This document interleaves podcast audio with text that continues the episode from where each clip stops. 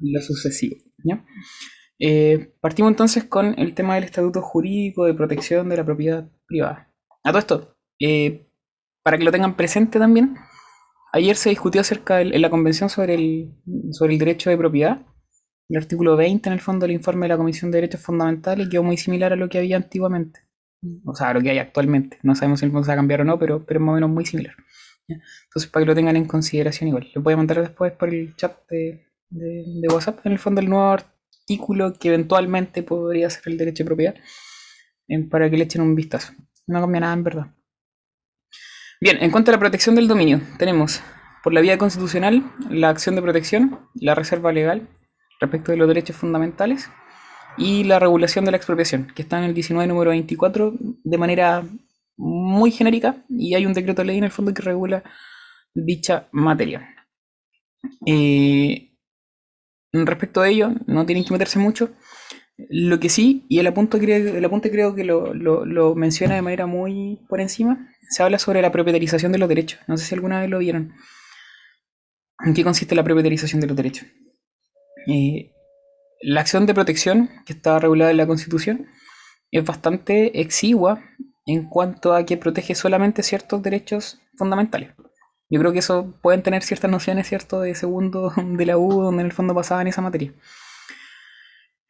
¿Qué es lo que se hace habitualmente? Para poder resguardar otros derechos de carácter más bien social, como por ejemplo el derecho a la salud, el derecho a la educación, entre otras, que no están amparados directamente por la acción de protección, es recurrir a la propietarización de esos derechos. ¿Y qué significa la propietarización de esos derechos? Es, en el fondo, argumentar un derecho de propiedad sobre ese derecho incorporal, ¿cierto?, a que se me otorgue educación o que se me otorgue, ¿cierto?, una prestación de salud. ¿Ya? Eso es muy habitual. ¿ya? se suele, en el fondo, ahí hablar de propietarización de los derechos, sobre lo reiterativo. Eh, y en el fondo es lo más común y por lo cual entran los tribunales a conocer acerca de, las cortes más bien, acerca de, derechos fundamentales sobre derechos sociales. ¿Ok? Em, eso no implica necesariamente que haya dominio sobre los derechos personales. En el fondo ahí es donde se genera como la discusión. ¿ya? ya que serían temáticas distintas en cuanto a que la acción de protección lo que busca resguardar es la protección ante un abuso, ¿cierto? Ante un, ante un acto, una omisión que en el fondo pueda resultar arbitrar, arbitraria o ilegal en contra de esos derechos. Pero no resguarda necesariamente el uso, goce, ¿cierto? Disposición del derecho personal. es una discusión bastante más larga, lo pueden pillar en, en, profundidad en el, en el, Tratado de Peñilillo, pero tampoco viene el caso. Pongo un grado en el fondo a lo más tener ciertas nociones básicas. Desde el punto de vista legal, podemos ver protección desde el punto de vista penal, se habla de la legítima defensa y los delitos contra la propiedad. En cuanto a los delitos contra la propiedad, podemos ver el hurto, la usurpación, usurpación en el caso de los inmuebles, hurto en el caso de los muebles. Y en el caso de eh, la protección legal, que es la que nos importa para los efectos del grado, ¿cierto? Tenemos a nivel civil la protección directa, que puede ser la acción reivindicatoria, la acción de precario, la acción de demarcación y cerramiento. Se dice que son directas porque su causa es el dominio. ¿no? Después tenemos la indirecta, que van a proteger en el fondo el dominio, pero cuya causa no es necesariamente el dominio. Y ahí tenemos la acción posesoria, la acción publiciana y la tercería de posesión. Ahí la causa vendría siendo en estos tres casos la posesión. Y por último tenemos acciones personales, que son acciones de restitución en ciertos contratos que después se van a ver en contratos particulares. Aquí lo que nos importan son por ahora las acciones directas y la indirecta y principalmente lo que es la reivindicatoria y la exposesoria. Precario lo ven después en el, en el contrato de comodato. Eh, acción de marcación y cerramiento no es tan relevante hasta el final del apunte en materia de servidumbre. Y eso, la publicidad igual se ve de, de manera muy por encima. Tampoco tiene mayor desarrollo. Eh, bien. ¿Qué más? Eh, respecto de la acción. Eh, eh, ah, no, ahí está el tema de, lo que le hablaba yo de la propietarización de los derechos en cuanto al derecho a la propiedad constitucional, del 19 número 24, que es el derecho de propiedad, más el artículo 20 de la Constitución que habla de la acción de protección. Em, Bien, primera acción, acción reivindicatoria. Está regulada en el 889 del Código Civil y señala que la reivindicación o acción de dominio es la que tiene el dueño de una cosa singular de que no está en posesión para que el poseedor de ella sea condenado a restituírsela. Del propio concepto uno puede sacar ciertos requisitos, ¿ya? Y esos requisitos es que eh, se trate de una cosa susceptible de reivindicarse, de ser una cosa singular. Lo dice el concepto. Que el reivindicante, ¿cierto?, de ser dueño de la cosa. Y por otra parte, que el demandado tiene que ser un poseedor no dueño. Respecto de em, las cosas que son susceptibles de reivindicarse, en principio son todas, por regla general. Eh, ahí hablamos de cosas singulares, ¿cierto? Que van a ser cosas corporales, muebles o inmuebles, derechos reales que recaen sobre cosas corporales, o bien la cuota de una comunidad incluso. ¿Qué cosas no son reivindicables? Por ejemplo, las cosas que no son singulares. Y ahí estarían, a modo de ejemplo, la herencia, ¿cierto? Respecto de la herencia, hay otra acción. ¿Se acuerdan qué acción permite perseguir la herencia? ¿Sucesorio?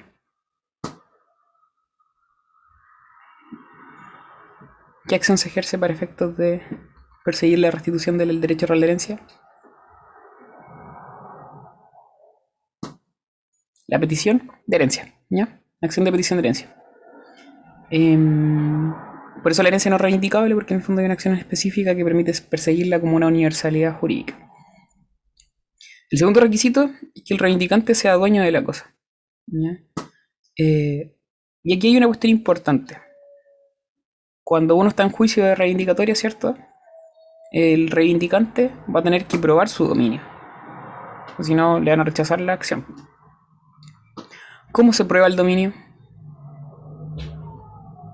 Esta está la primera parte de la materia, en la parte de los modos de adquirir. ¿Cómo se prueba el dominio? ¿Cómo se acredita?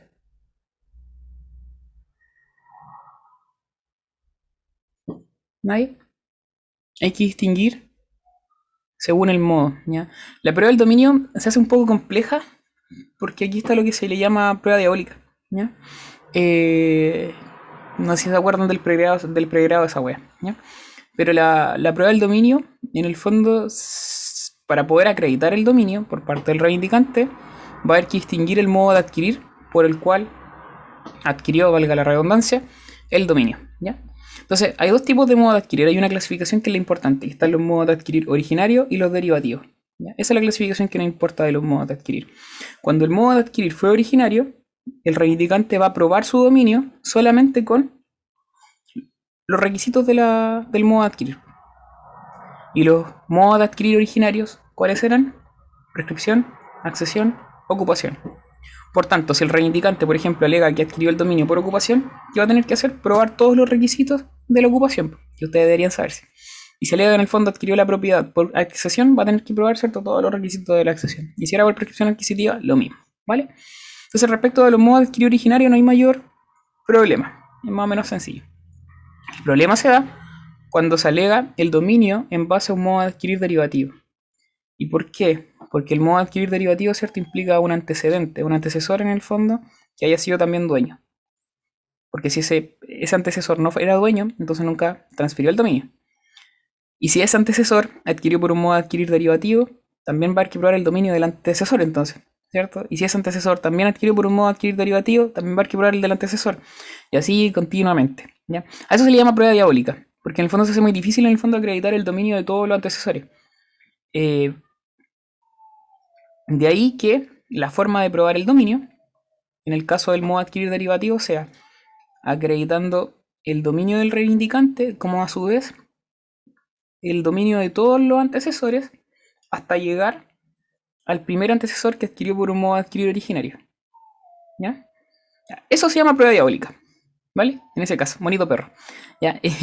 Solamente eh, en ese caso se llama ya prueba diabólica. Ahora, ¿cómo se soluciona ese problema de la prueba diabólica? Se señala que, para efectos de evitar toda esa paja mental, ¿cierto? Y la complejidad de la prueba, bastaría que el reivindicante acredite su dominio, ¿cierto? Y eh, el dominio al menos de 10 años anteriores, al, menos en el fondo el plazo de la prescripción adquisitiva extraordinaria, ¿ya? Y con eso le bastaría para poder acreditar el dominio. Y para poder en el fondo acreditar los 10 años, ¿cierto?, de dominio, puede utilizar el tiempo de los antecesores. ¿Y cómo se llama eso? Accesión de posesiones. Cuando en el fondo el, dueño acumula tiempos de los antecesores, se llama accesión de posesiones. Eh, eso. Excepcionalmente, la acción la puede ejercer el poseedor, y en este caso toma otro nombre la acción, ya no es acción reivindicatoria, se llama acción publiciana, sin perjuicio de que la acción publiciana tiene una naturaleza similar a la acción reivindicatoria. Son como acciones primas, hermanas, como quieran llamarla. Que está regulado en el 894, inciso primero, y que señala que se concede la misma acción, de ahí que en el fondo uno sostenga que en el fondo tiene la misma naturaleza jurídica, aunque no se pruebe el dominio al que ha perdido la posesión regular de la cosa y que se hallaba en el caso de poder ganarla por prescripción. En el fondo estaba a punto de cumplirse el plazo de la prescripción adquisitiva. Eh, era un poseedor regular, ¿cierto? Perdió la cosa, va a poder ejercer la acción publiciana, que es similar, tiene una, naturaleza similar a la, a la reivindicatoria. Pero no va a ser dueño, sino que va a ser poseedor, poseedor regular. Y en ese caso también se señala que no puede ejercerla contra aquel que tenga mejor derecho o igual derecho. Para que lo noten. Y luego tenemos que eh, el último requisito es que el poseedor no sea dueño. Eh, y en ese caso también va a, haber, va a, haber, que acreditar entonces que el demandado esté en posesión de la cosa. Aquí una cuestión importante. De ya vieron posesión, ¿cierto? La posesión es la tenencia de una cosa con el ánimo de señor y dueño. No sé si el SEBA le recalcó la semana pasada la diferencia entre dominio y posesión. La más importante, y la que tienen, tienen, que manejar porque ahí en el fondo se pueden sacar muchas cosas, es que en primer lugar el dominio, ¿cierto? Es un derecho real y como tal está consagrado en el Código Civil y tiene muchas prerrogativas. En cambio la posesión no es un derecho, sino que es un hecho, una cuestión de hecho, a la cual el código le da mucha importancia por los efectos prácticos que en el fondo produce, ¿cierto? Y regula, le, reconoce ciertos efectos, ¿ya? pero sigue siendo un hecho.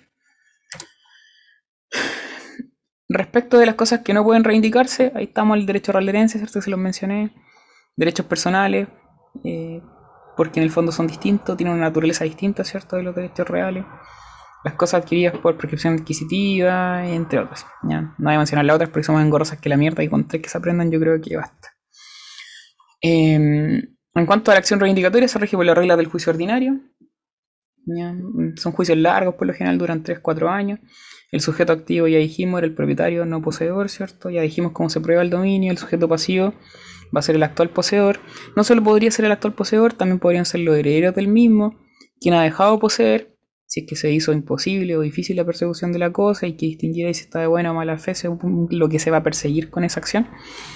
Y por último, el mero tenedor. ¿Y cuándo se ejerce contra el mero tenedor? En virtud del 915, cuando este se trata de un injusto detentador es un mero tenedor que en el fondo no quiere señalar quién es el poseedor que le entregó la cosa. ¿Ya? Em, ya, eso. En cuanto al objeto de la litis del juicio, ¿cierto? Va a ser la posesión. Porque lo que busca el propietario es recuperar la posesión. No busca recuperar el dominio porque en el fondo la causa de la acción es el dominio. Y el objetivo de la acción es la posesión. En base al dominio que él tiene, busca recuperar la posesión. Eh, ¿Qué más? La causa a pedir, el dominio, ya lo dijimos, ¿cierto? Eh, en cuanto a la prescripción, ¿te tuvieron eh, obligaciones? No sé si se acuerdan de la clasificación de, de la prescripción. Exentiva. ¿Recuerdan cómo se clasificaban los tiempos en la prescripción exentiva? La idea de estas grupales, ¿cierto? Y en el fondo hacer como cierto recuento de la materia también para que vayan refrescando la memoria, porque si no, te le va a ir olvidando todo. ¿Cómo se clasificaban los tiempos de prescripción exentiva?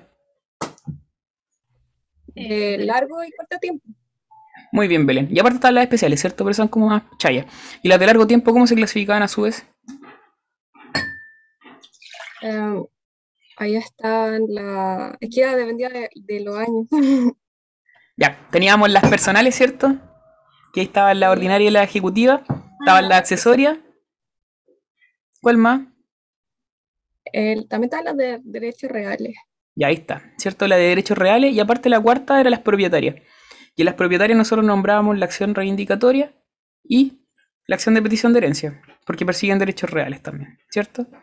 Eh, y en ese caso nosotros decíamos que aplicaba el artículo 2517 del Código Civil que decía que en esos casos, las acciones prescribían, la, la reivindicatoria y la petición de herencia, prescribían por la adquisición del mismo derecho real que perseguían, ¿cierto? Entonces, ¿cómo prescribe la acción reivindicatoria? Conforme a esa misma regla, por la prescripción adquisitiva del dominio por parte de un tercero. No prescriben exentivamente, sino que prescriben adquisitivamente, ¿cierto? Por la adquisición de otro. ¿Ya? Em, eh, eh, eh, eh. ¿Y cómo se alega la prescripción adquisitiva? Pregunta aparte. ¿De acción? ¿Y qué implica la acción? Eh, ¿En una demanda o la reconvencional? Muy bien. ¿Demanda cierto principal o demanda reconvencional? Muy bien. ¿Ya? Eh, en cuanto al objeto de la prueba del juicio de reivindicación, ya lo dijimos, ¿cierto? Eh, hay que probar el, dominio. Ahí agregar, que antes se me fue a mencionar igu- igual, es que el reivindicante igual, eh, si prueba la, posesión, ¿cierto? Hay una presunción de dominio ahí en virtud del 700 del, del Código Civil, ¿cierto? El poseedor se presume dueño.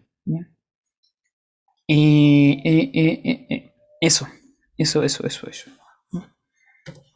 ¿Qué más? Eh, luego, si el tribunal acoge la acción de reivindicatoria, va a tener que ordenar prestaciones mutuas.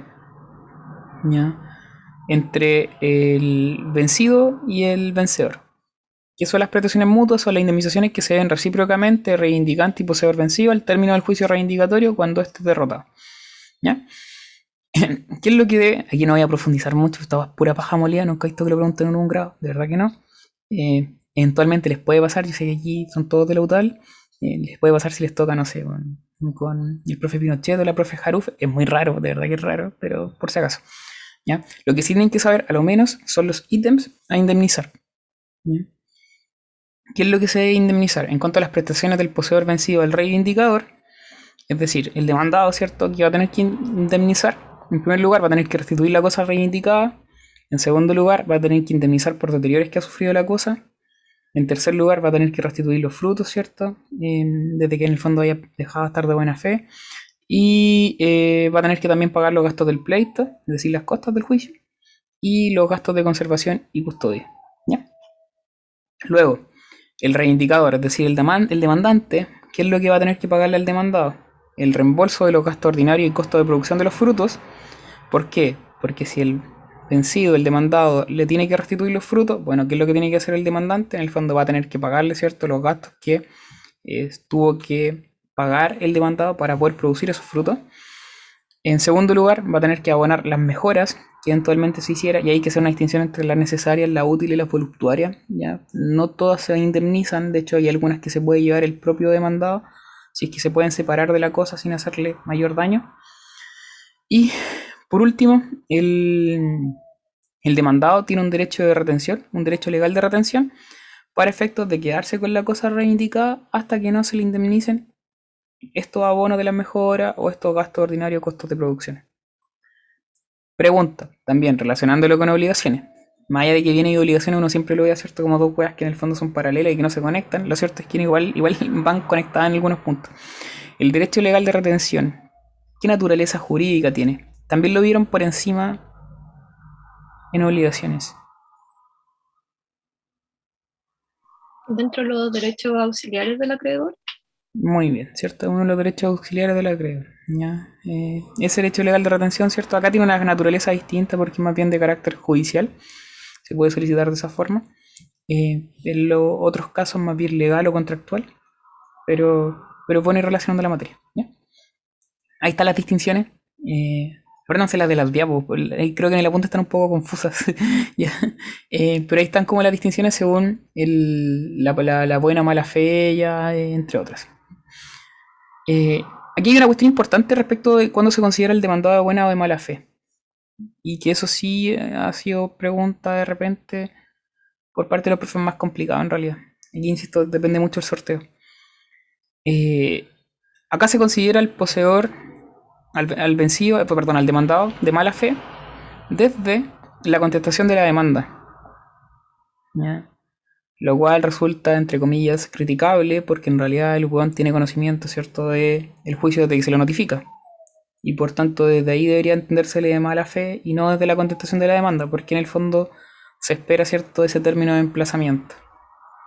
El profe Pinochet tiene todo un paper sobre esta cuestión de como 15 hojas, se lo resumo en breves términos, y es porque eventualmente, ¿cierto?, el demandado podría asociarse con un abogado y allanarse, ¿cierto? Y en ese caso el allanamiento, ¿dónde se va a hacer? En la contestación de la demanda. ¿ya? Eh, a la notificación no necesariamente vas a ver de qué es lo que se está hablando, ¿cierto? En el juicio de reivindicación, que es más bien técnico, entonces puede que no entienda nada y por eso en el fondo se le considera poseedor de mala fe desde la contestación. ¿Ok? Eso como en breves, en breves términos. Y luego viene lo mismo, ¿cierto? En cuanto a las protecciones del reivindicador al poseedor vencido. Insisto, si me pongo a hablar de esto, es repetir lo mismo que está en la diapo y en el apunte, entonces prefiero pasarlo para que veamos ahora el, juego de las acciones que me parece un poco más interesante y más confuso. ¿Ya? Acciones posesorias. Las acciones posesorias tienen por objeto conservar o recuperar la posesión de bienes raíces o de derechos reales constituidos en ellos. ¿Cuál es la finalidad? Proteger la posesión. Su fundamento es el rechazo a la autotutela. ¿Ya?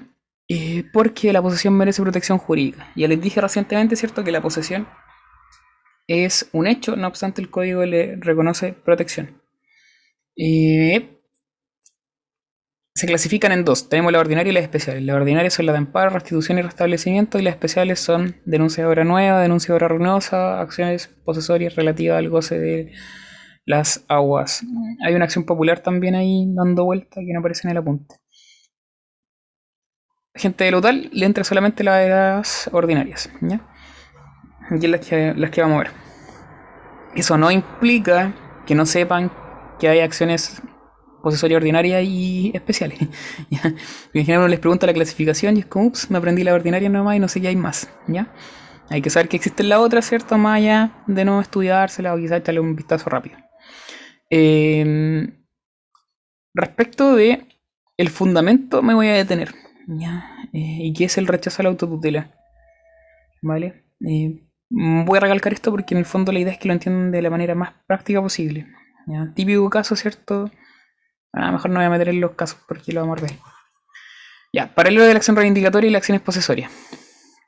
Ya, que es lo que ampara la reivindicatoria, ¿cierto? Un derecho real. En cambio, la exposesoria, un hecho. Eh, la causa de la reivindicatoria del dominio y su objetivo es la posesión. En cambio, las acciones posesorias, su causa es la posesión y el objetivo del mismo es la propia posesión. Tienen como causa y objetivo la posesión. Em, en cuanto a la cosa juzgada, ya ustedes no han visto procesal. No sé si se acuerdan eh, de la cosa juzgada en cuanto a que un efecto de las sentencias definitivas interlocutorias cuando están firmes ejecutoriadas, ¿cierto? Y que a permitir el, eh, el cumplimiento forzado de la, de, la, de la sentencia y a su vez permiten que ésta sea inalterable, ¿cierto?, eh, con posterioridad. Es como un concepto medio improvisado ya de lo que es la cosa juzgada. De ese concepto uno sacaba la acción de cosa juzgada, ¿cierto?, que es la que permite eh, perseguir compulsivamente el cumplimiento de la sentencia, y también estaba la excepción de cosa juzgada, que es la que permitía, ¿cierto?, que en el fondo la cuestión no se volviera a discutir más. ¿Ya? ya. Eso grande rasgo. Pero aparte la cosa juzgada tenía una clasificación distinta entre cosa juzgada material y cosa juzgada formal. Y eso a todos se le olvida.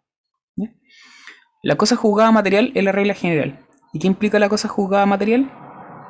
Que una vez fallado un asunto, este no se puede volver a discutir en ningún juicio posterior. La regla general, ¿cierto? Y la cosa juzgada formal era aquella que, una vez fallado un asunto, este no se puede volver a discutir en el mismo juicio, no obstante, se puede discutir con posterioridad en un juicio distinto del ato conocimiento. ¿Ya? Cuando hablamos de acción reivindicatoria, es regla general, produce cosas juzgadas material. O sea, queda todo ya definido ahí en ese juicio en particular, que ha establecido el dominio para, para una de las partes, ¿cierto? Y no se puede volver a discutir de lo mismo, ni en el mismo juicio, ¿cierto? Porque ya está todo fallado, están todos los recursos resueltos, ni tampoco en un juicio posterior. Las acciones posesorias no producen ese mismo efecto. Eh, producen efecto de cosa juzgada formal. ¿Por qué? Porque si yo discuto la posesión, acuérdense que las posesorias tienen causa, ¿cierto? En la posesión. Y la posesión es una cuestión de hecho. Entonces, si yo discuto la acción posesoria en un juicio, sumario, porque se tramiten en un sumario especial, más encima en un sumario más rápido, eh, el hecho que yo gane la posesión, que es una cuestión de hecho, ¿cierto? Y que va en contra de la autotutela, ¿cierto? Si yo gano una acción posesoria, no sé, porque la Nati me está corriendo el cerco, em, no quiere decir que en el fondo yo efectivamente sea dueño de ese retazo que estoy peleándome con la Nati. ¿Se entiende? Como la posesión es una cuestión de hecho, efectivamente produce cosas juzgadas, pero solamente formal. Nada obsta que después las mismas partes en un juicio posterior se discutan el dominio. ¿Se capta? Porque eso va a requerir un juicio de largo, de lato conocimiento en un juicio ordinario. En cambio, las posesorias se discuten en un sumario especial. O sumarísimo, como quieran llamarle. ¿Vale? Esto se vuelve a tocar después en procesal, se vuelve a dar como ejemplo, pero es súper importante porque es como uno de los mejores ejemplos donde uno puede ver el tema de, de la cosa juzgada formal y material, que es muy preguntable en procesal. Luego, en cuanto a la prescripción de la acción reivindicatoria, ya dijimos que no prescribe extintivamente, sino adquisitivamente, ¿cierto? En cambio, las posesorias sí prescriben eh, eh, extintivamente. En un año o seis meses. Ahí dice uno o seis meses, se refiere a un año. ¿ya? Un año o seis meses. Y eso, en cuanto a la naturaleza, la reivindicatoria mueble inmueble, según la cosa en la que recaiga, y las posesorias son siempre inmuebles porque recaen sobre un inmueble o un derecho real constituido sobre un inmueble. Vamos viendo los requisitos, ¿ya? Eh, eh, eh, ya, estos son los requisitos comunes en el fondo a, a las acciones posesorias ordinarias, salvo la de restablecimiento. ¿Ya? La de restablecimiento tiene reglas también especiales. A ustedes le entran como la ordinaria amparo, restitución, restablecimiento. ¿ya? Hay reglas que son comunes para la de amparo y la de restitución y la de restablecimiento va por un carril distinto. Son similares las reglas, pero tiene ciertas ciertas variantes que son relevantes. En primer lugar, que la persona tenga la facultad de entablar la acción, ¿cierto? Que sea titular de la misma. ¿Y quién puedes interponerle a un poseedor? Ya lo dijimos. Ahora, tiene que ser un poseedor útil que tenga una posesión de a lo menos un año. Ahí también se pueden agregar posesiones del antecesor, la accesión de posesiones que habíamos dicho. Eh, también puede ser un usufructuario o un habitador o un usuario. Es decir, quien tiene un derecho de usufructo, ¿cierto? O de uso y habitación. Y esta posesión, como dijimos, debe ser útil, es decir, debe ser tranquila y también ininterrumpida, por un plazo al menos de un año. En la acción de restablecimiento, y viene la diferencia, no necesariamente hay que ser poseedor, también puede ser un mero tenedor. Por tanto, ¿se requiere tiempo de posesión previa? No. ¿Y por qué no? Porque puede ser perfectamente un mero tenedor y el mero, tenedor nunca va a tener la posesión. ¿Se entiende? Entonces el requisito de posesión útil de un año solamente aplica para el amparo la restitución y de restablecimiento no aplica ese requisito, porque puede ser poseedor o mero tener. Y da lo mismo el tiempo. Luego, que la cosa sea susceptible de ser amparada. Ahí dijimos viene raíz y derechos reales constituidos en ello. Eh, se excluye el derecho real de herencia, que también eso es importante. Eh, sacarlo de ahí. Debe ser una cosa singular igual. Y lo último es que debe intentarse dentro de los plazos legales, es decir, antes de que prescriba. ¿Y en cuanto prescriben? La restitución y la amparo prescriben en un año, en cambio la de restablecimiento prescriben seis meses. Entonces, amparo y restitución, requisito de posesión previa un año y prescriben después de que sucede el hecho en particular de autotutela en un año más. En cambio, la de restablecimiento no requiere tiempo de, posesión previa y prescribe una vez que ocurre el acto en particular eh, en seis meses posteriores. Respecto de la prueba, es importante. ¿Cómo se prueba la posesión? Porque el poseedor, que en el fondo es eh, aquel que ejerce cierto la acción, en este caso en particular, tiene que probar la posesión. Ya dijimos delante cómo se prueba el dominio. ¿Cómo se prueba la posesión?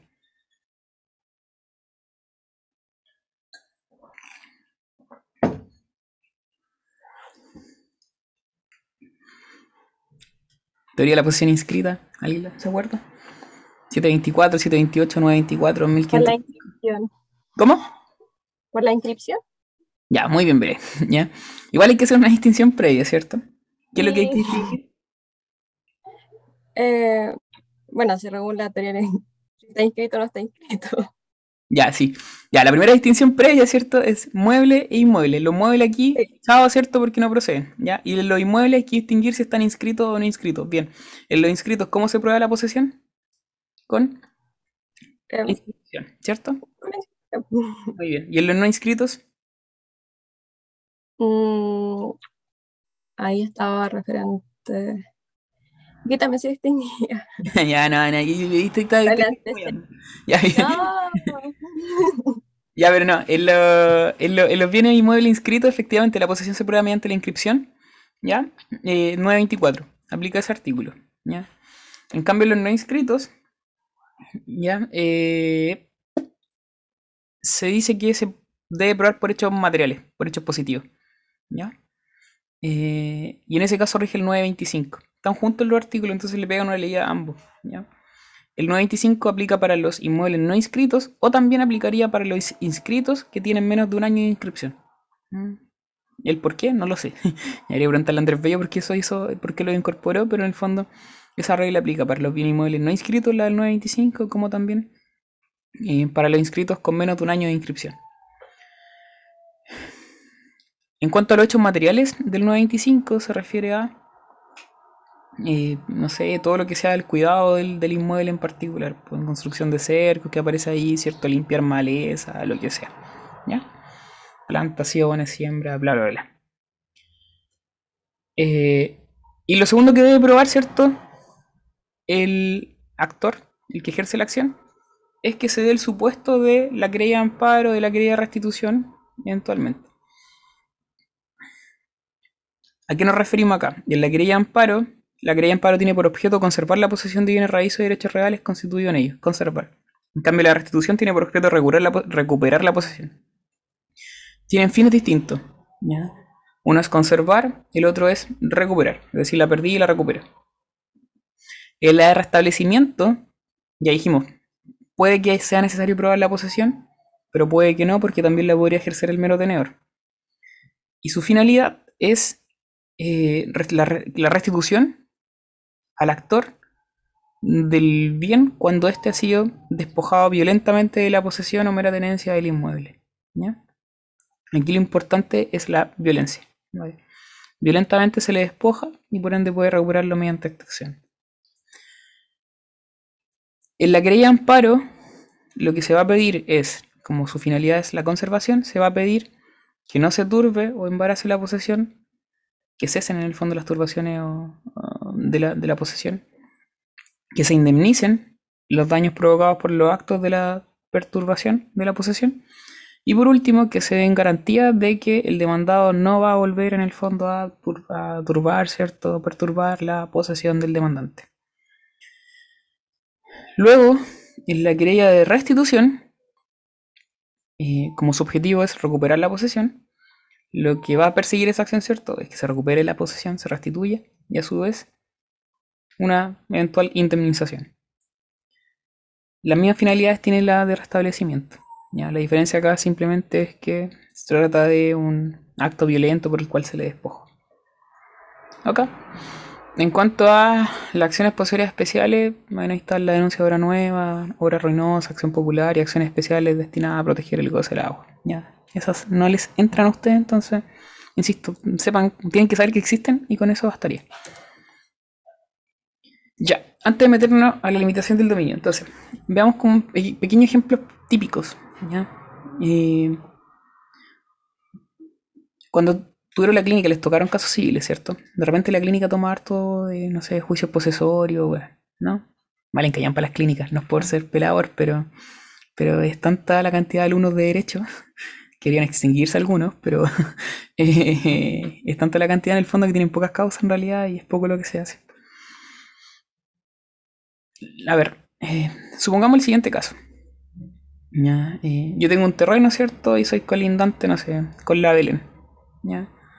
Eh, y la Belén viene, ¿cierto? Y. Pucha, en el fondo empieza a mirar sus planos. ¿ya? Yo no vivo en el sector, tengo mi terreno ahí nomás. Las típicas cuestiones de tener 5.000 metros cuadrados, ¿cierto? Lo compré hace algún tiempo. Había dejado unas estacas puestas nomás como del linde con la Belén. Y la Belén resulta que el próximo año viene y se instala en el terreno y construye su casa, ¿cierto? En su parcela de agrado. Eh, y revisando el plano se dio cuenta que, pucha, en realidad le faltaba superficie, que como típico, ¿cierto? La midió con un topógrafo aparte y lo que hizo fue correr las estacas porque dijo, ah, no, el Carlos en realidad puso mal la estaca, entonces voy a tener que movérsela. ¿ya? Se la puede tener que correr un poquito más allá porque me está perjudicando. ¿Vale? Yo llego al cierto un día al, terreno y me doy cuenta que en el fondo me quitaron, no sé, casi la mitad de mi, de mi terreno. ¿Vale? Que fue la Belén en el fondo la que movió el cerco y de hecho construyó su casa ahí metido en, en mi terreno. ¿Qué acción podría ejercer yo en contra de la Belén?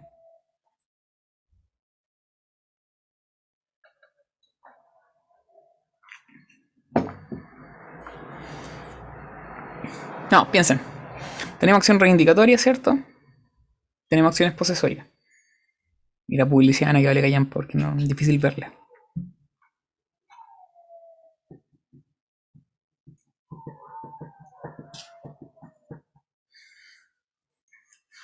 Yo no sé si la Gala ni el Camilo están conectados, pero están en mudo. La Nati y la Belén están conectadas, así que ah, digan cualquier wea si quieren. No, si no hay drama. Sí, ni drama, pero, pero digan lo que quieran, weón. Atrévanse a equivocarse. ¿Cuál era la pregunta? Tú en el fondo corriste el, cerco, ¿cierto? La estaca y te pusiste con una casa en, mi, en parte de mi terreno, o de lo que yo entendía que era mi terreno. Tú decís que por plano en el fondo esa parte era tuya. ¿Qué acción tengo yo en el fondo en contra tuya para poder sacarte de ahí? ¿Podría ser querella de restablecimiento? Eventualmente sí. ¿Alguna otra? Mm. ¿Acción posesoria? ¿Cuál? Tenemos la acción, la, acción de restablecimiento, ¿ya? ¿Alguna otra se le ocurre?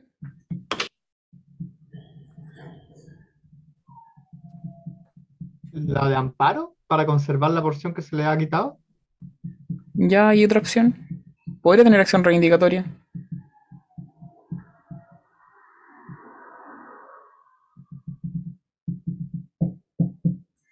¿Qué es lo que busco yo en el fondo?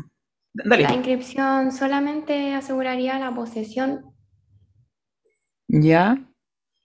Ya por ahí va el tema. ¿Ya? Pero la reivindicatoria sería para recuperar el dominio, la cosa, ¿no? No, la, acción reivindicatoria se basa en mi dominio, pero yo busco recuperar la posesión. Porque eso es lo que yo perdí. ¿Ya? Ok, ok. Entonces, en ese caso. en ese caso, en este caso en particular, y en todas las acciones de bienes, lo importante es que vean qué es lo que en el fondo quiere el actor y qué es lo que perdió. ¿Ya? Está como lo central. Por el hecho de que la Belén en el fondo construye su casa en parte de lo que yo asumo que es mi terreno, ¿me quitó la posesión de la cosa? Y eso nos lleva a otra cosa en cuestión. ¿Cómo se pierde la posesión de los bienes inmuebles? Inscritos. Ah, inscritos. por la inscripción de otra persona. Por la pérdida de la inscripción, por cierto. Por la, porque en el fondo ahí tiene que cancelarse, ¿cierto? Y la cancelación en el fondo implica una nueva competente inscripción, implica una cancelación por sentencia judicial o por eh, convención. Por, por convención. ¿A mí me han cancelado mi inscripción en el caso que les di? No. ¿Perdí mi posesión entonces? No, no se pierde si está inscrito. Ya, ¿se entiende la lógica? Entonces, podría haber, por ejemplo, una acción de amparo.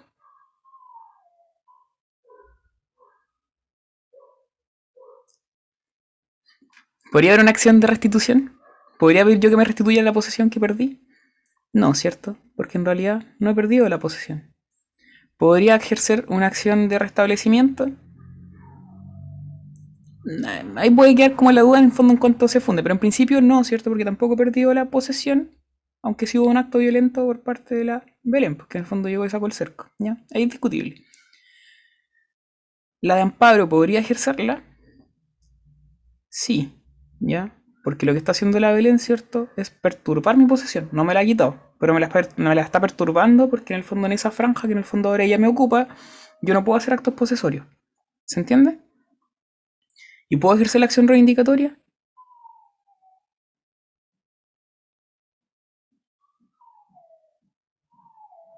Esa es como la pregunta que en el fondo cierra el supuesto.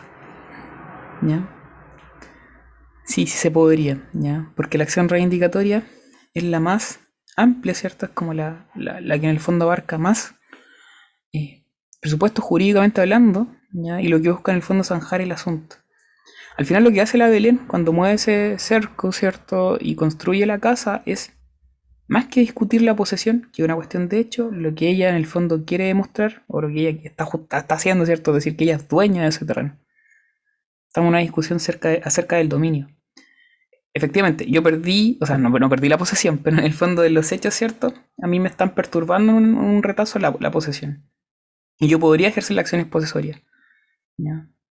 Pero el hecho de que yo le gane la acción posesoria, porque se la voy a ganar, porque el tribunal va a decir como, ah, sí, efectivamente usted movió el cerco a la fuerza, hizo una auto autotutela, ¿cierto? Que el fundamento de la acción es posesoria, y usted no debería haber hecho eso, porque lo que usted tendría que haber hecho, Belén, ¿cierto? Era discutir esto en el tribunal. ¿ya? Eh, efectivamente, Carlos tiene la razón, usted tiene que devolverle ese retazo de terreno.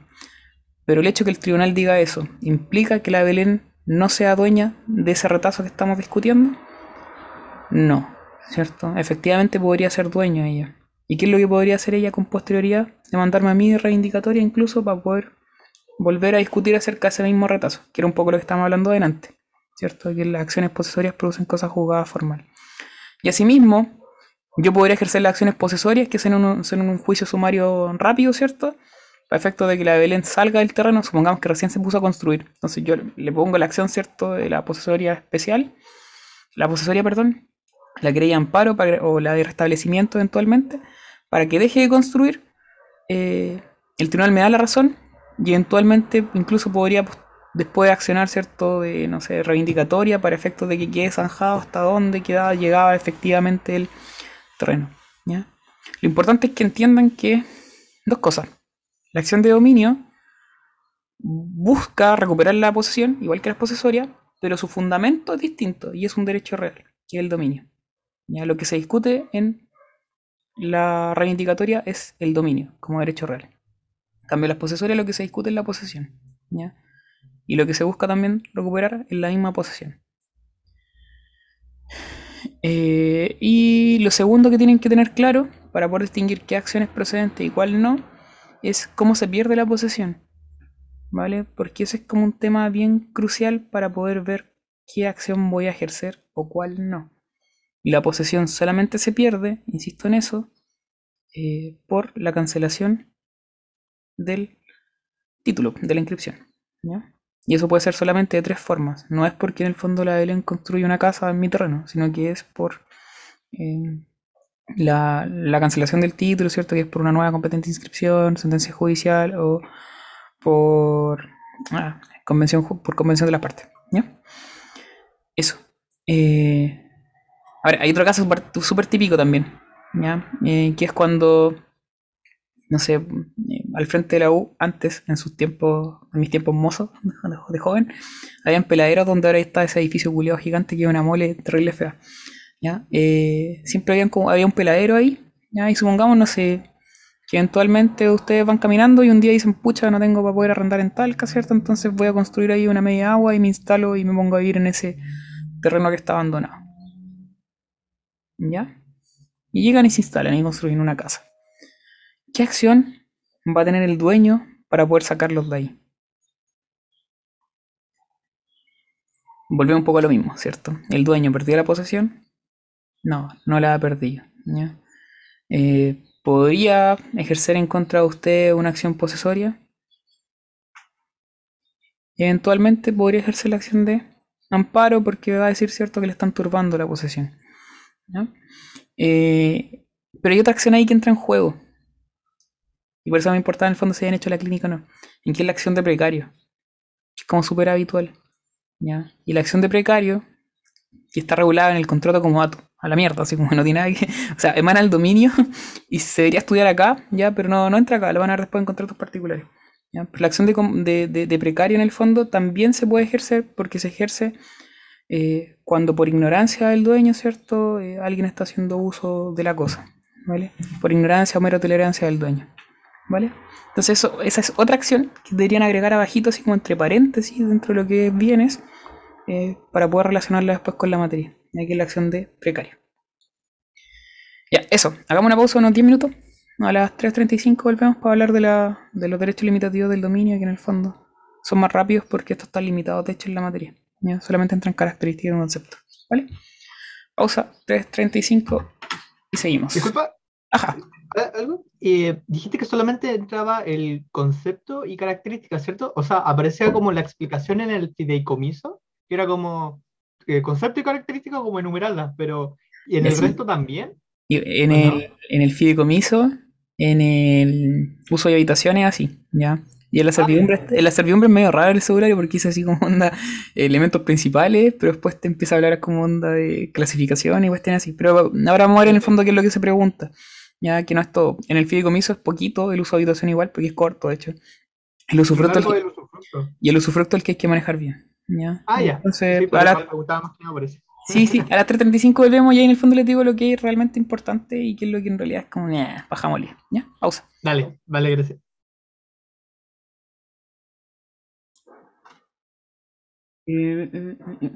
Ya, vamos con las limitaciones del dominio. Ya, eh, insisto, lo que es fideicomiso, uso habitación en realidad, incluso servidumbre, mm, vamos a andar con más por encima. En servidumbre hay una que en el fondo es importante, que es la servidumbre de tránsito, de paso.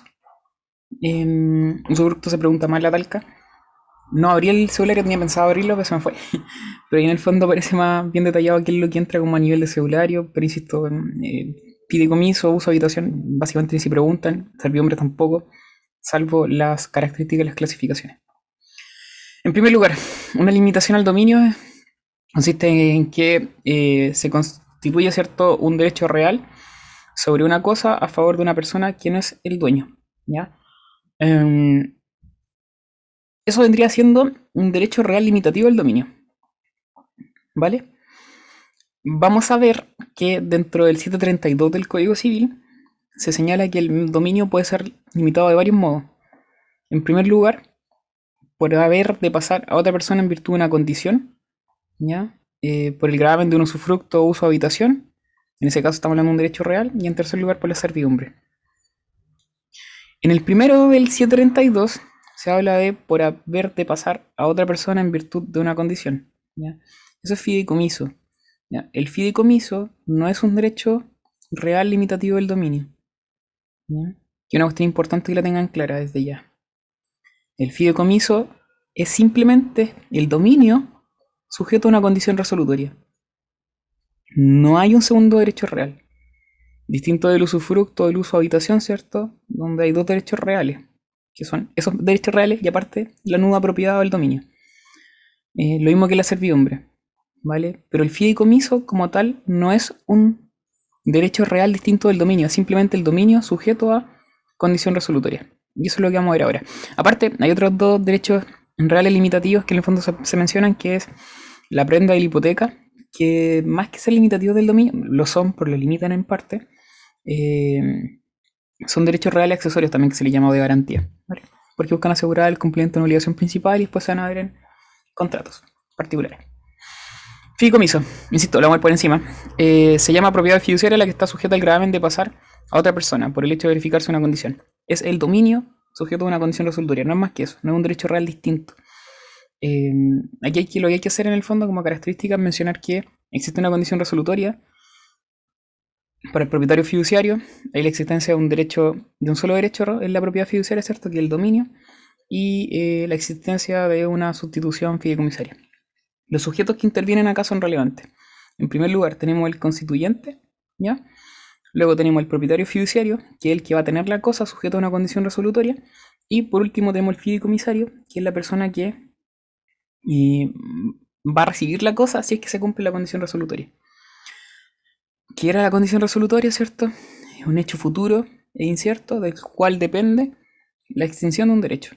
¿Se acuerdan? Eso es condición resolutoria. Entonces, el propietario fiduciario va a tener el dominio de una cosa, ¿ya? Pero bajo una condición de que si se cumple, se la va a tener que entregar al fideicomisario. ¿Ya? El constituyente es el que va a constituir cierto este fideicomiso. Yo, por ejemplo, lo hace más práctico, le doy una, el micrófono a la Nati, ¿cierto? bajo condición, o sea, pero, pero se, lo, se lo entrego a la Nati y le digo que en el fondo el micrófono es suyo, pero si es que llueve mañana, va a tener que entregárselo a la Belén. ¿Ya? Entonces la Nati tiene, es propietaria fiduciaria del micrófono porque tiene el dominio del mismo, es dueña, puede hacer uso, goce y disposición de ese micrófono hasta que se cumpla la condición. Si se cumple esa condición resolutoria, si llueve mañana, va a tener, que entregárselo a la Belén. Si no se cumple la condición resolutoria, se hace dueño del micrófono eh, para siempre. ¿Se capta? Eso es el, fidico- el fideicomiso. El propietario fiduciario tiene la cosa cierto sujeto a una condición resolutoria, porque si se cumple se extingue su derecho real de dominio. El fideicomisario, en cambio, y para que lo tengan claro, eh, va a estar a la expectativa, ¿cierto?, de, esa condición, porque si se cumple, ¿cierto?, va a poder ganar el, dominio. Por tanto, para el fideicomisario no es una condición resolutoria. Para el fideicomisario, ¿qué tipo de condiciones? Suspensiva. Porque para el fideicomisario, que es este tercero, ¿cierto?, que después puede adquirir la cosa, eh, si se cumple la condición, va a adquirir un derecho, no pierde nada. ¿Se entiende? Propietario fiduciario es una condición resolutoria, ahí estamos todos claros. ¿ya? Pero para el fideicomisario, el fondo va a tener como hay una expectativa, ¿cierto? Por tanto, en el fondo se habla de que él tiene eh, una, hay una, una, una condición suspensiva, que para él es una condición suspensiva. Ya, eso en primer lugar. En segundo lugar, cosa importante, tienen que manejar los sujetos, el concepto. Eh, y lo otro principalmente es, eh, bueno, cómo se constituye, esencialmente solemne, por instrumento público, por un acto testamentario. Va que inscribirlo en el registro del conservador de bienes raíces. Y lo otro importante en cuanto a la condición, ¿ya? Eh, que es como lo, lo, lo relevante. En cuanto a la naturaleza de la condición, ya dijimos, ¿cierto? Eh, si nada se dice, eh, la condición es que exista el fideicomisario al momento de la restitución, ¿vale? Mm. Luego, el tiempo de la condición, que eso es lo, otro relevante. ¿ya? Eh, ¿Cuánto tiempo tiene que, en cuánto tiempo tiene que cumplirse esa condición? La otra vez, cuando veíamos obligaciones, vimos las condiciones determinadas e indeterminadas. Decíamos que las determinadas son aquellas que tienen una época en la cual se van a verificar sí o sí. Y las indeterminadas son aquellas que no tenían una época en las cuales cumplirse. Como por ejemplo podía ser, no sé, eh, que yo me gane el quino. Puede ser de aquí para siempre, ¿cierto? Quizás nunca. No hay una época concreta en la cual me lo puedo ganar. Y decíamos que en las condiciones indeterminadas había una discusión en cuanto prescribían. Si en realidad eran 10 años, que era el plazo máximo de prescripción adquisitiva, o bien 5 años, ¿cierto? ¿Y por qué se hablaba de 5 años? Por esto mismo, por el fideicomiso. Porque en el fideicomiso existe una regla ya de que habla de que la condición necesariamente tiene que cumplirse durante el plazo máximo de 5 años. ¿Vale? Eh, cuando nosotros hablábamos de obligaciones decíamos que la condición indeterminada se le aplicaba el plazo máximo de 10. ¿ya? Ahí no hay mayor discusión. Más allá que en el fondo parte de la doctrina decía que eran 5 por el fideicomiso. Acá en el fideicomiso la regla expresa aquí serían 5 años. ¿ya? Si nada se dice, 5 años. Y si algo se dice, no puede ser superior a 5 años. ¿ya? El resto da lo mismo. Ya, lo otro importante es que el propietario fiduciario es dueño y por tanto puede hacer todo el uso voce, ¿cierto? Y, y disposición del mismo, de la cosa. Mm, me voy a ir primero. Ya no está el uso de habitación per acá. Pésimo, pésima diapositiva. Ya en cuanto al uso de habitación tampoco hay mucho que decir. Ya en el fondo solamente entregan el uso de la cosa al usuario, ¿cierto? Al habitante. Ahí lo importante es que en el fondo revisen, bueno, el apunte lo dice. ¿ya? La diferencia entre uso de habitación, que es como la típica pregunta. ¿En qué se distinguen? Y la habitación es que recae sobre una vivienda. Eh, y lo otro relevante en cuanto al uso, en cuanto al uso de habitación, es que solamente, o sea, que son derechos personalísimos. Y como son personalísimos, no son trans- transferibles ni tampoco transmisibles. ¿ya? Con eso están. Ahora, en cuanto al usufructo, eh, es el derecho real que consiste en la facultad de gozar de una cosa con cargo de conservar su forma y sustancia y restituirla a su dueño si la cosa es o no es no fungible, o con cargo de devolver igual cantidad y calidad del mismo género o de pagar su valor si la cosa es fungible. ¿Cuáles son las cosas fungibles? La- es que ahí está la confusión porque las fungibles son las que se pueden pagar como con un equivalente y eso se referencia más a las consumibles, ¿cierto? ¿Cómo, Belén? Sorry.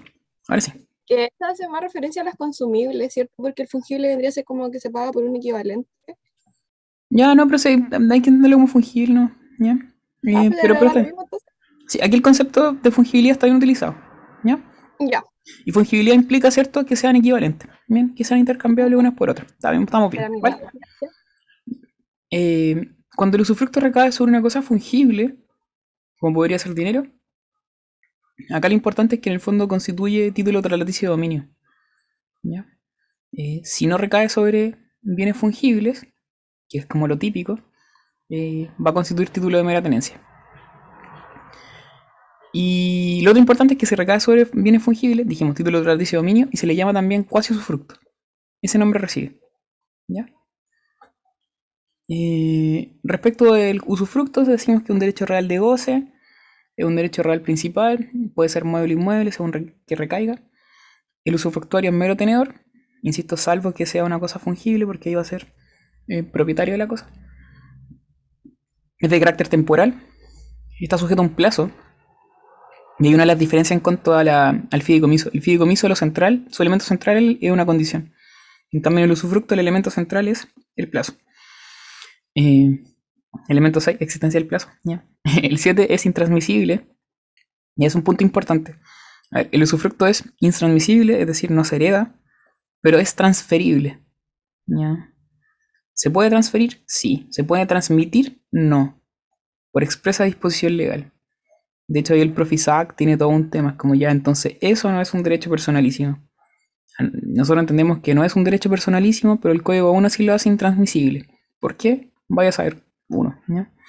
Y lo último es que debe recaer en cosa ajena. O sea, yo soy usufructuario, ¿cierto? De algo que no es mío, de algo que alguien me da en usufructo. Mm, ya. Mm, respecto de los... Respecto a los sujetos que intervienen en el usufructo, tenemos el constituyente. Y el usufructuario, ¿vale? Eh, si yo, por ejemplo, le entrego el uso y goce de una cosa en específico a la Belén, ¿cierto? Yo vendría siendo el constituyente y el usufructuario. Y aparte, en ese caso en particular, donde, donde solamente intervenimos nosotros dos, yo me voy a quedar con la nueva propiedad, ¿cierto? Que es la facultad de disposición desligada de el uso y goce, y la Belén solamente se va a quedar con el uso y goce. Entonces yo habría un nuevo propietario y habría, habría un usufructuario. Eh, en relación a lo mismo, es importante señalar que cuando hay un usufructo, van a haber dos derechos re- reales sobre la misma cosa. Por una parte está el dominio, o nuda propiedad en este caso, ya que va a tomar ese nombre, y por otra parte está el derecho real de usufructo que va a tener el usufructuario. Entonces son dos derechos reales sobre una misma cosa. Ahora, bien también podría darse un segundo supuesto donde intervengan tres sujetos distintos. En primer lugar, el constituyente, cuando en el fondo él no se queda con nada. ¿Ya?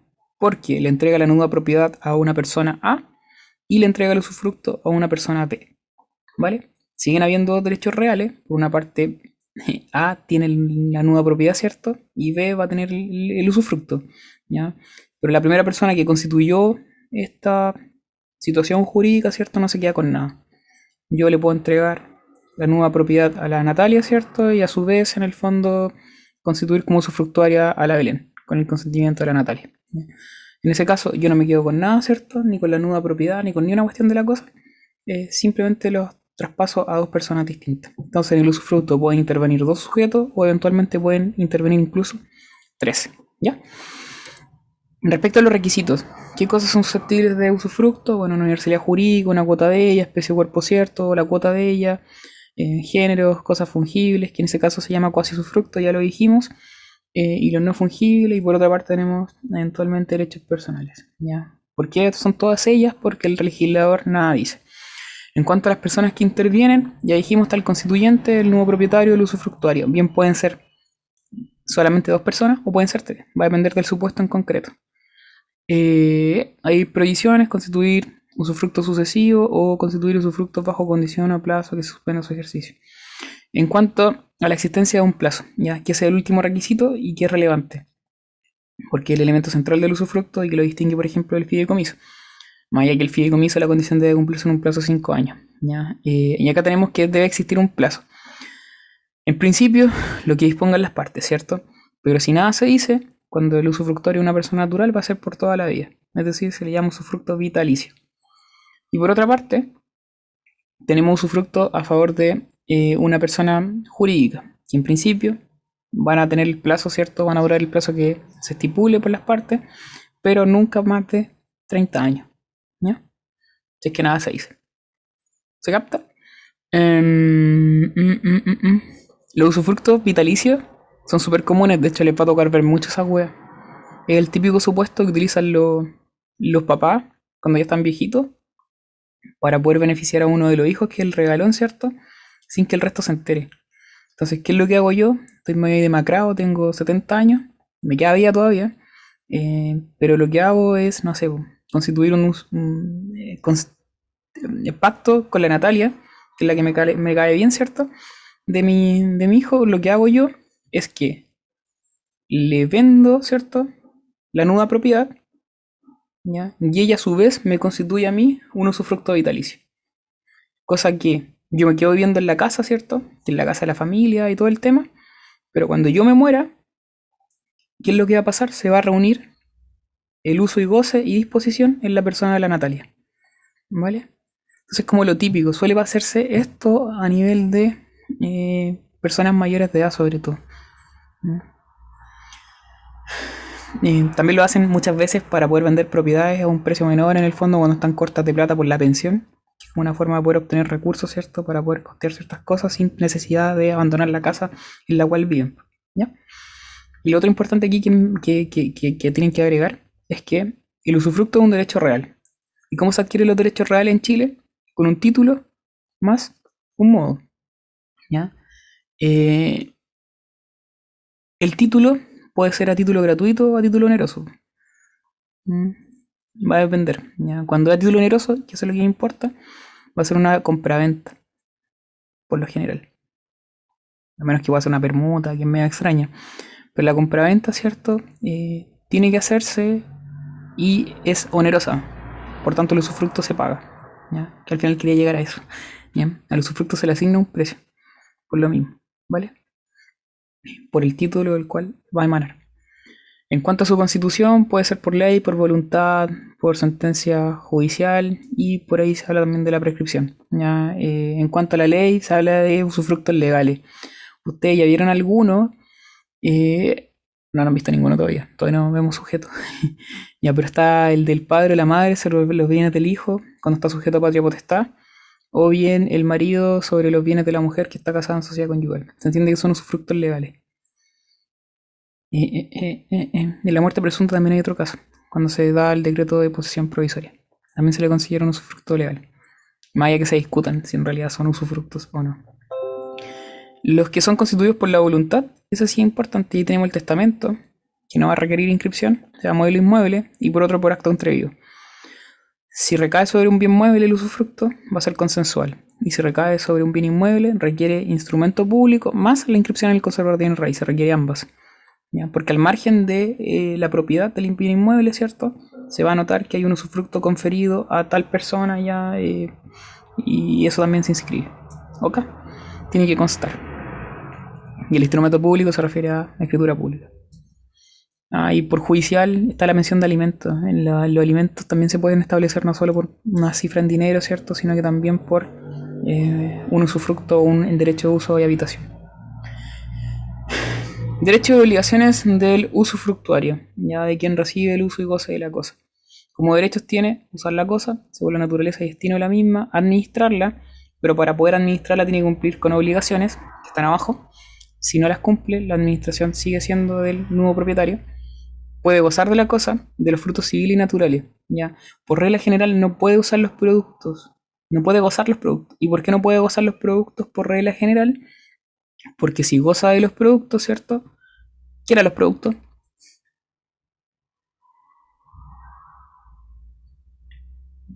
¿Quién eh, eran estos que no se ganaban con, eh, no tenían periodicidad y, generan detrimento. Y por lo mismo, como generan detrimento de la cosa, ¿cierto? Eh, si el usufructuario goza de la cosa, la puede restituir después, una vez acabado el usufructo en el mismo estado en el cual se encontraba. No, no puede, ¿cierto? Porque en el fondo va a producido detrimento. Por eso, por regla general, no se puede. Sin perjuicio de ello, el código menciona un par de casos en los que se podría. No recuerdo cuál eran, pero creo que uno de ellos era el bosque, ¿ya? Eh, que están ahí en el, en- en- el código civil, ¿ya? Eh, ¿Por qué el bosque? Porque el bosque se puede replantar, de hecho. Entonces no, no habría mayor inconveniente, ¿ya? Eh, pero en, en principio no hay usufructo, no, no hay derecho de goce, perdón, respecto de los productos. Eh, se puede hipotecar el usufructo. ¿Y por qué? Porque dijimos que el usufructo a ver, es un derecho real en sí mismo. Y sobre los derechos reales hay dominio y también puede haber hipoteca sobre el mismo. No hay ningún problema. Hay disposición sobre ese derecho real del usufructo. Si yo le constituyo un usufructo a la NATI y yo me quedo con la nuda propiedad, nuda propiedad la NATI eh, tiene el usufructo, ¿cierto? Puede transferirlo puede hipotecarlo si quiere, puede disponer de él, porque en el fondo ya tiene un dominio sobre ese propio derecho real. ¿ya? Y ese dominio sobre ese derecho real de usufructo implica las tres, los tres atributos del dominio, uso, goce y disposición, ¿ya? sobre el derecho real, ¿ya? no sobre la cosa en particular. La NATI no podría hipotecar la cosa, pero sí podría hipotecar su derecho real. ¿Se entiende? Luego, podría ceder y enajenar el usufructo, relacionado más bien con lo mismo. Ahí se dice que más que enajenar el, el derecho real como tal, lo que se hace el ejercicio enajenarlo, ¿cierto? Y eh, por otra parte puede disponer de la cosa. En el caso del cuasi fructuario, ¿ya? Ahí no estamos hablando del derecho real, ¿cierto? Sino que estamos hablando de la cosa en particular. ¿Y por qué solo podría hacerlo el cuasi usufructuario? Porque en el cuasi usufructuario, ya esto es un título relaticio de dominio. El usufructuario además va a tener ciertas obligaciones las que son previas al goce de la cosa, durante el goce de la cosa y una vez extinguido el usufructo. Previa al goce de la cosa va a tener que hacer inventario solemne ¿ya? y además va a tener que rendir caución de conservación por si eventualmente le produce daño. ¿ya? ¿Cuál es la sanción si no cumple con estas obligaciones? No es que se extinga o que no es válido el usufructo, sino que la sanción es que no va a poder administrar la cosa. ¿ya? Eh, y durante el goce de la cosa puede gozar sin alterar la forma de la misma, de ahí que no pueda quedarse con los productos. Eh, va a responder por culpa leve, como un padre de familia, ¿cierto? Y también va que pagar las expensas o mejoras. Ahí está en el 795 y 796 porque hay que echarle un vistazo, no son todas. Aunque sea irrelevante en verdad, efectos del grado. Y una vez extinguido el usufructo, va a tener que restituir la cosa fructuaria en la misma cantidad y calidad y además va a tener un derecho legal de retención por si el eh, usufructuante o nudo propietario, ¿cierto? No le responde de las eventuales indemnizaciones. En cuanto al nuevo propietario, también tiene derechos y obligaciones. En cuanto a los derechos, como dueño de la cosa en usufructo, puede enajenar, hipotecar, transmitir su nueva propiedad. Va a tener acciones, ¿cierto?, que emanan de esta nueva propiedad, como la reivindicatoria y las posesorias. Y tiene derecho a los frutos pendientes que hayan quedado de la cosa. Va a tener derecho a indemnizaciones en caso de pérdida o deterioro imputable al usufructuario. Tiene derecho al cobro de dinero invertido en obra o refacciones mayores necesarias para la conservación de la cosa usufructuaria, derecho al tesoro, pura paja molida. Y también tiene derecho a pedir la terminación del usufructo. Cuando, esto sí es importante, cuando el usufructuario en sus obligaciones falte en materia grave, ¿cierto? Por haber causado daños o considerables. Y eso le da derecho para poder pedir la terminación anticipada del usufructo. Y aquí está obligado a pagar expensas extraordinarias mayores, es decir, expensas, gastos de conservación que en el fondo no eran esperables la cosa. Eh, y ah, va a tener que también pagar los gastos en que se incurra con motivo de un juicio referido a la propiedad. Eh, si eventualmente hay una acción reivindicatoria en que se demande, ¿cierto? Son cargos de él. ¿Cómo se extingue el usufructo? Lo típico es por la llegada del día o del evento de la condición prefijadas para la terminación del usufructo, por la muerte del usufructuario, porque dijimos que era intransmisible, ¿cierto? Por tanto no pasa a los herederos, por la resolución del derecho del constituyente, si el constituyente, eh, no sé, lo tenía sujeto a una condición resolutoria, ¿cierto? En el fondo y la pierde, va a tener que eh, extinguirse consecuencialmente el usufructo, por la consolidación del usufructo con la propiedad, ya, lo típico en el fondo eh, yo, por ejemplo, le constituí el usufructo a la Nati y después le vendo la nuda propiedad a ella misma, por la renuncia del usufructuario, por prescripción, por la destrucción completa de la cosa fructuaria, por sentencia judicial, por expropiación del predio rústico sobre el que recaía. ¿ya? Eh, el cuasi usufructo ya lo dijimos, ya no, no hay mayor eh, cuestión en la cual profundizar. ¿ya? Ahí está el derecho de uso y habitación, no sabía que estaba ahí. Ah, El derecho real que consiste generalmente en la facultad de gozar de una parte limitada de la utilidad y productos de una cosa. Si se refiere a una casa y la utilidad de morar, se le llama habitación, que es un poco lo que les dije. Es personalísimo, inembargable, intransmisible. no puede cederse, prestarse ni arrendarse, por lo mismo, porque es personalísimo. Mm, y eso, ya no hay mucho más que decir. Ah, en el uso y habitación hay un artículo al que tienen que ponerle ojo- ojo, que es el 815. ¿Ya? ¿Y por qué ese artículo? Porque el 815 es importante para familia. Vuelve a mencionarse después ahí adelante. Porque el 815 en el fondo habla de eh, quienes componen la familia. Está regulado ahí. Y es como la única parte donde se habla como de los componentes de la familia. Eh, Como para que lo noten como dato random. Sin perjuicio que más adelante igual lo vemos. Y su constitución es igual al usufructo. Eh, y luego, para ir terminando, tenemos la servidumbre. Servidumbre predial o simplemente servidumbre es un gravamen impuesto sobre un predio en utilidad de otro predio de distinto dueño. ¿Qué es lo importante entonces? Que hayan dos predios, uno dominante y otro sirviente, y que ambos pertenezcan a personas distintas. En cuanto a sus características, es un gravamen, es un gravamen real, un derecho real, es inmueble, porque siempre recae sobre un inmueble que sobre otro inmueble, y accesoria e inseparable del predio, es un derecho perpetuo en principio y es un derecho indivisible. La clasificación es importante acá, ¿vale? Eh, y en cuanto a su clasificación, tenemos por su origen, el natural, el legal y voluntaria. Las voluntarias son por escritura, o sea, son, son entre las partes, son convencionales. Las legales son aquellas en las cuales uno tiene que demandar para que se constituya una servidumbre en caso que voluntariamente la persona no quiera en el fondo constituirla. Y las naturales se refieren a, la- a las que vienen de las aguas. Las que importan acá eh, y que en el fondo se desarrollan en el apunte de hecho son las legales. Cuando por ley debe constituirse una servidumbre. Y si voluntariamente no quiere una de las partes, bueno, va a haber que demandar. En cuanto a su objeto, tenemos las positivas y negativas. Paja molida, chaya. Y la otra que sí es importante es la clasificación según su naturaleza. Y ahí está, estudianselas bien. Tenemos primero la servidumbre aparente y inaparentes. Y en segundo lugar, las continuas y discontinuas. En cuanto a las eh, aparentes, son aquellas que están continuamente a la vista, ¿ya? como por ejemplo la de tránsito.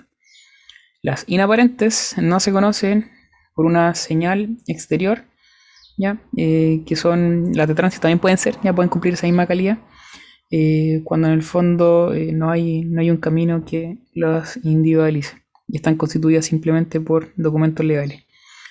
Luego tenemos las continuas y discontinuas. En cuanto a las continuas, son aquellas que se ejercen continuamente, como las de acueducto, y las discontinuas son las que se ejercen por intervalos de tiempo, suponiendo un hecho actual. ¿ya? Eh, como por ejemplo la de tránsito. No todo el día, ¿cierto? Uno va a estar caminando por la de tránsito, pero eventualmente sí la vas a usar eh, de vez en cuando.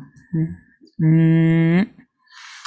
Esta clasificación según su naturaleza es irrelevante para la prescripción adquisitiva y eso es como otra cosa que hay que man- manejar bien. La prescripción adquisitiva solamente va a proceder en cuanto a las servidumbres continuas aparentes, ¿ya? En ningún otro caso.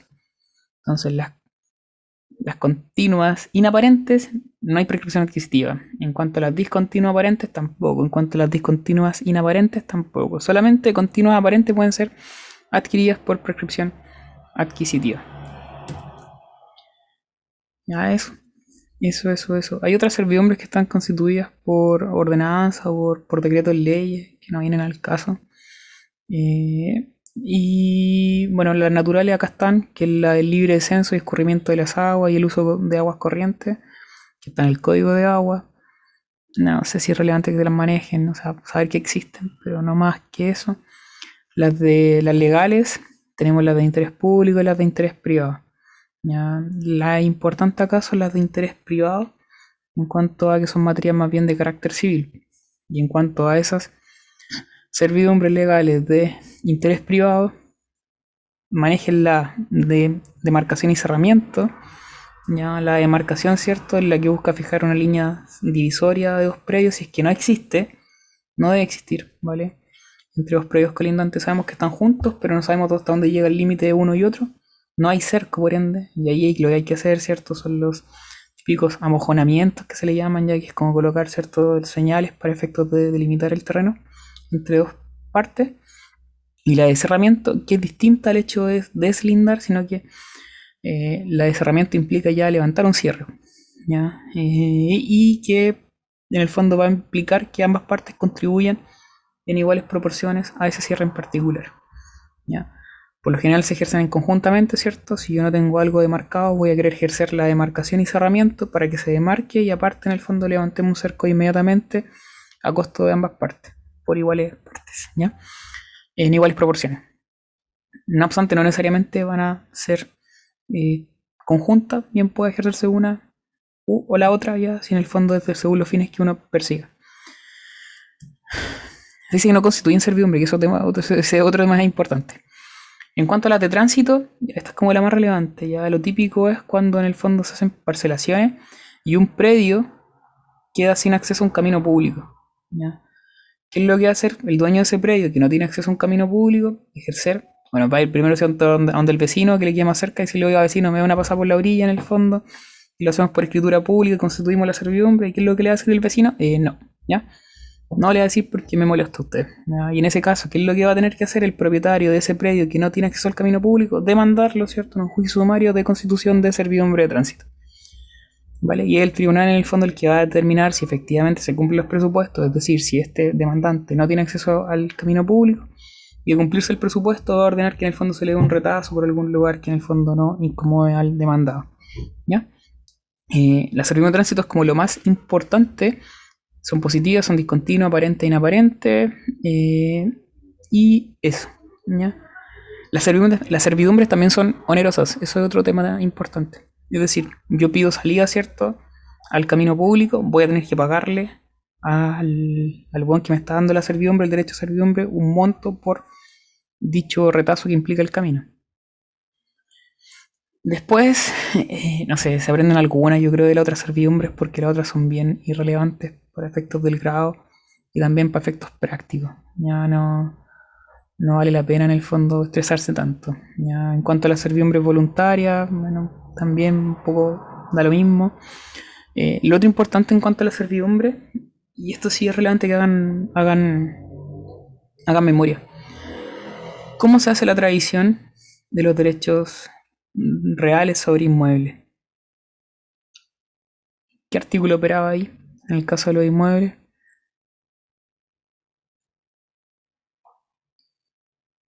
600... Del. 686, ¿cierto? La tradición sobre inmuebles se hace mediante la inscripción en el conservador de bienes raíces. Salvo en un caso.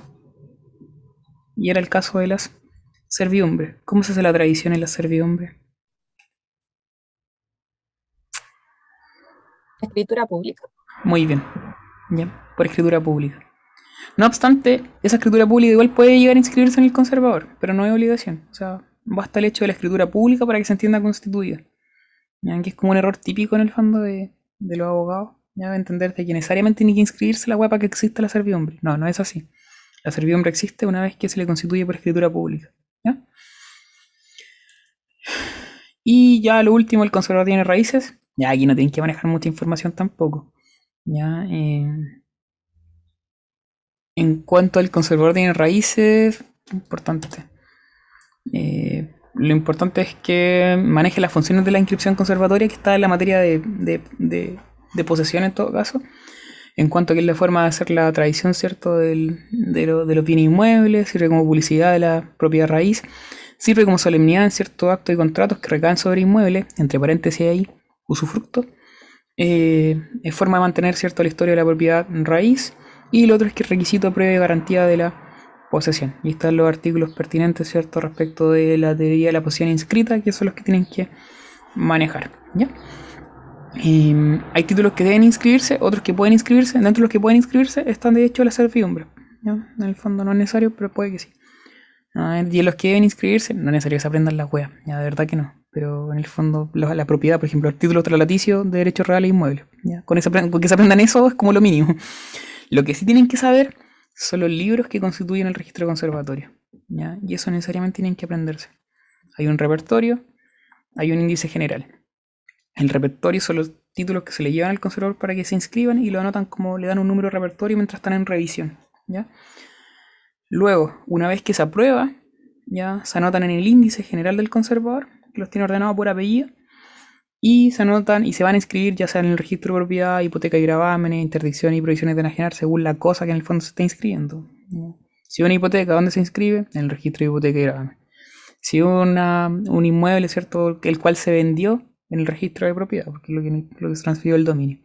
¿ya? Y lo otro son la interdicción y previsiones de enajenar, previsiones de enajenar legales o ya sea voluntarias. ¿ya? Eh, eso. Esos tres importantes, o sea, los, tres importantes son propiedad, hipoteca y gravámenes, interdicción y provisiones de enajenar. ¿ya?